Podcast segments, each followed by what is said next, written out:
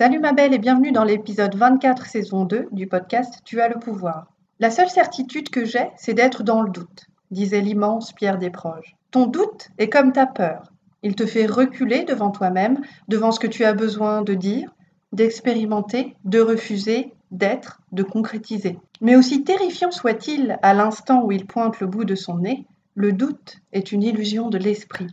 Et il te suffit d'apprendre à le regarder pour commencer à le démanteler. Dans cet épisode, je t'explique pourquoi tu doutes et je te donne plusieurs pistes pour apprendre à te relier à ton intuition, à toi, et dissoudre tes hésitations. Apprendre à s'affirmer, c'est avoir confiance en la validité de tes pensées, de tes émotions et de tes besoins. Attrape-toi un petit thé, un café ou un verre de vin et découvre avec moi comment arrêter de douter de toi en permanence. Tu as le pouvoir, c'est le podcast anticonformiste qui, tous les mardis, t'aide à te sentir légitime et à t'imposer avec tact dans tes relations sans culpabiliser. Je suis Sophia Andrea, je suis activiste de la conscience. Je t'apprends à assumer ton identité et à te libérer de tes conditionnements pour obéir à la seule autorité qui vaille, la tienne, et reprendre le pouvoir sur ta vie. Inscris-toi sur www.tuaslepouvoir.com et fais le plein de niac pour revendiquer le droit d'être toi.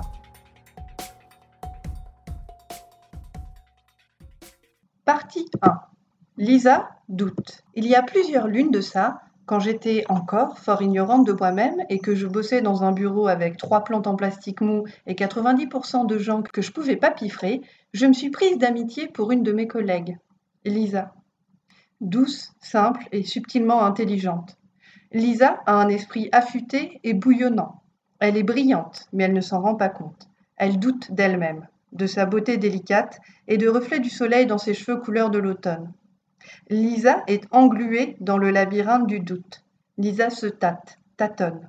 Elle hésite, elle est perplexe. Elle ne sait pas si elle peut vraiment se faire confiance, que ce soit au taf, avec son Jules, ou dans ses rapports toujours un peu particuliers avec sa famille, une smala chaleureuse et aimante à en étouffer, où Lisa a du mal, elle, à trouver sa propre et unique place. Lisa aimerait bien quitter Paris pour bouger sur Bordeaux. Un de ses frangins vit là-bas d'ailleurs. Il est médecin. Mais bon, est-ce que c'est vraiment une si bonne idée que ça, au fond? Lisa chercherait bien du taf ailleurs parce que franchement, on se fait chier dans ce job à la con où on est sous-payé et surqualifié. Mais bon, qu'est-ce qu'elle fait si ça foire et qu'elle se rend compte trop tard que l'herbe n'est pas du tout plus verte ailleurs? Lisa tenterait bien de sortir un peu plus, de voir de nouveaux visages, de rencontrer de nouvelles personnes. À quoi bon vivre à la capitale si c'est pour ne pas en profiter à fond? Mais bon, à chaque fois qu'elle lit de nouveaux contacts, elle a du mal à les entretenir, à les nourrir, à les alimenter, parce qu'en réalité, elle est introvertie et très solitaire. Lisa doute. Le doute est un diable mental. Quand tu doutes, tu ignores jusque dans la moelle de tes os si tu dois te croire toi-même ou pas, si tu peux te faire intégralement confiance. Tu ne sais pas si tu peux te permettre de t'appuyer sur toi-même, de t'écouter et de suivre solidement ce que tu penses, ce que ton cœur te dit et ce que tu as envie de faire. Quand tu doutes, tu doutes de ta propre capacité à prendre des décisions qui sont bonnes pour toi. Tu ignores si tu peux t'écouter, si ça n'est pas un pari un peu trop risqué. Bref, douter te dédouble. Et le plus cruel, c'est que tu te vois douter de toi et que tes petites épaules sont broyées une seconde après l'autre par les milliers de doutes quotidiens qui te cisaillent l'esprit. Tu connais le doute tout autant que moi cette sensation d'impuissance qui fait se retirer le sang de tes mains, cette impression que tes forces s'évaporent, cet immonde sentiment de n'avoir absolument aucune prise sur le cours de ta vie, de tes émotions ou des événements. Aucune prise sur rien du tout, en fait, même pas sur ce putain de doute lui-même. Et finalement, la seule chose dont tu ne doutes pas, c'est que ce putain de doute te colle au basque et que tu ne t'en débarrasseras jamais. Tu doutes d'avoir le droit de penser ce que tu penses, tu doutes d'avoir le droit de faire passer tes besoins avant ceux des autres. Quand une grande gueule est assise en face de toi pendant une soirée et t'expose en long, en large et en travers ses opinions sur la politique de Macron, et que tu aimerais juste lui demander de la fermer pour que toi, tu puisses siroter ton martini tranquillement en regardant les gens, tu doutes de toi, tu n'oses pas, parce que tu as l'impression que cette personne-là, assise en face de toi, elle, elle ne doute pas. Elle a confiance en elle, et pas toi. Hmm, ça reste à prouver. Pour moi, les grandes gueules sont comme des pans. Ils font la roue parce qu'ils ont quelque chose à cacher et qu'ils veulent séduire. Douter t'empêche de savoir quoi dire, quelle direction prendre, quel choix faire, comme Lisa, comme moi certains jours. Pour dissoudre le doute et te libérer de son emprise sur toi, ton boulot, c'est de te reconnecter à ton intuition. Partie 2. Ton intuition est dans ton ventre. Le doute est mental. L'intuition, elle, est biologique. Ton intuition, c'est ton mouvement premier. Quand ta voisine de palier te demande de lui arroser ses plantes pendant les trois semaines où elle part se faire griller la couenne dans le sud du Portugal et que tu n'as pas envie de le faire, ton intuition te le dit en un éclair. Mais toi et moi, on a appris à se déconnecter de notre intuition, à se couper de sa voix et de son message pour obéir à des règles lentement, mais sûrement distillées dans notre esprit par notre éducation et notre culture. Nous avons appris que dire non, c'est ne pas être gentille, et que ne pas être gentil, c'est mal. Personne ne nous a appris en chemin que se trahir soi-même est bien plus grave encore. Ton intuition, c'est ta vérité à toi, cette vérité qui n'est pas teintée par ton intellect.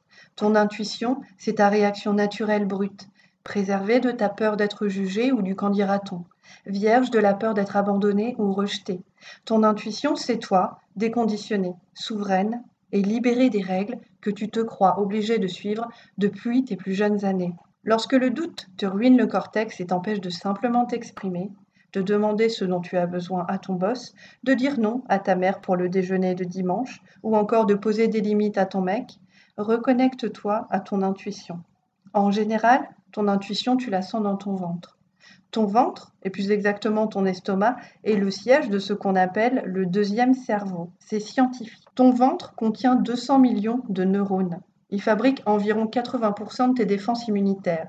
Et ton ventre communique avec ton premier cerveau, celui qui est dans ta tête, celui qui crée et alimente le doute, grâce à un réseau complexe de neurones. Système intestinal, qu'on appelle le système nerveux entérique, possède lui aussi un réseau de neurones étroitement liés. La science moderne ne limite plus ton intestin à des fonctions uniquement digestives. Ton système intestinal a une intelligence émotionnelle. Le ventre est aussi le foyer de tes émotions. Il contribue notamment à la production de l'hormone du bonheur qu'on appelle la dopamine. Et c'est pas pour rien si les médecines orientales identifient l'abdomen comme le centre de la vie émotionnelle. Déjà, les Mayas et les Indiens d'Amérique associaient cette région au sentiment. Et la médecine indienne la voit comme un organe de digestion de nos émotions positives et négatives. En Chine, le ventre est appelé le cerveau des émotions. Tout ça pour te dire, ma chérie, que ces réactions mécaniques qui gouvernent parfois tes actions et les miennes ont en réalité un fondement biologique. La relation entre instinct et intestin reste chargée de mystère et la science n'a pas fini de l'explorer. Mais ce que toi, tu dois retenir aujourd'hui, c'est que le cerveau de ton ventre te dit en un clin d'œil ce que tu ressens et ce que tu as besoin de faire.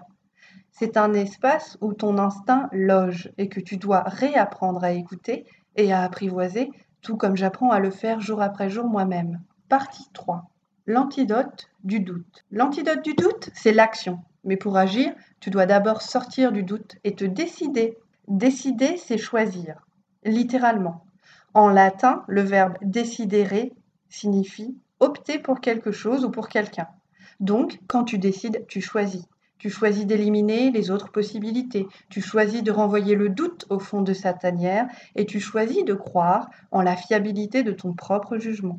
Bref, tu remets ton autorité au centre de toi-même. Pour dissoudre le doute, commence par ne plus t'identifier simplement à lui. Regarde-le comme un processus mental parce que c'est ce qu'il est, comme un moment d'agitation où les pensées et les options se bousculent dans ta tête. Ensuite, reconnecte-toi à ton intuition, à ton instinct, à ton ventre, comme je viens de te l'expliquer. Ok, tu vas probablement avoir du mal au début, ça va peut-être être dur, tu vas peut-être galérer parce que tu as appris à te dissocier de ton instinct. Tu as appris que l'instinct c'est mal et que l'intellect c'est bien. Tu as appris que l'intellect est cartésien et que l'intuition est animale et par conséquent mauvaise. Mais pas à pas, ta nature va reprendre ses droits. Médite cinq minutes, fais-toi les ongles, va marcher au milieu des arbres, Fais ce qui te fait plaisir et ce qui te permettra de respirer et de te reconnecter à ce que ton instinct te dit de faire. Tu sais déjà comment faire, tu n'as plus qu'à t'autoriser à agir. Souviens-toi que le doute n'est pas annonciateur d'une catastrophe imminente. Les doutes de ton passé ne sont pas les échecs du futur. Il n'y a aucune corrélation entre le doute et ta réussite à venir. Prends une décision, choisis une voie, une option, un chemin, une direction.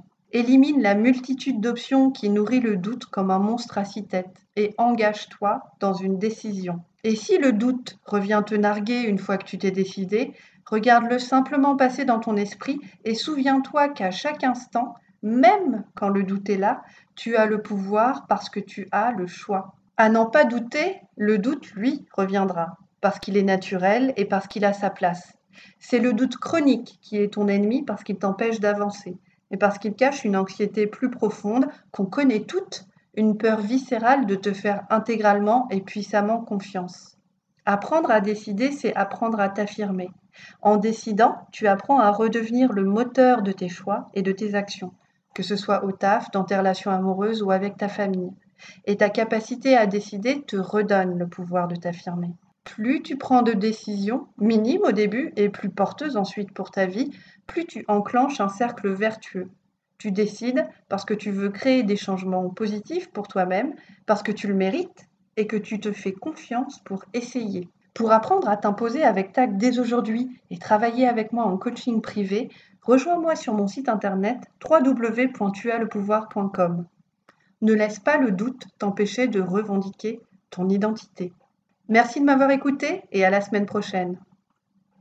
Tu as le pouvoir, c'est le podcast anticonformiste qui, tous les mardis, t'aide à te sentir légitime et à t'imposer avec tact dans tes relations sans culpabiliser. Je suis Sophia Andrea, je suis activiste de la conscience. Je t'apprends à assumer ton identité et à te libérer de tes conditionnements pour obéir à la seule autorité qui vaille, la tienne, et reprendre le pouvoir sur ta vie. Inscris-toi sur www.tuaslepouvoir.com et commence dès aujourd'hui à construire ton socle de pouvoir.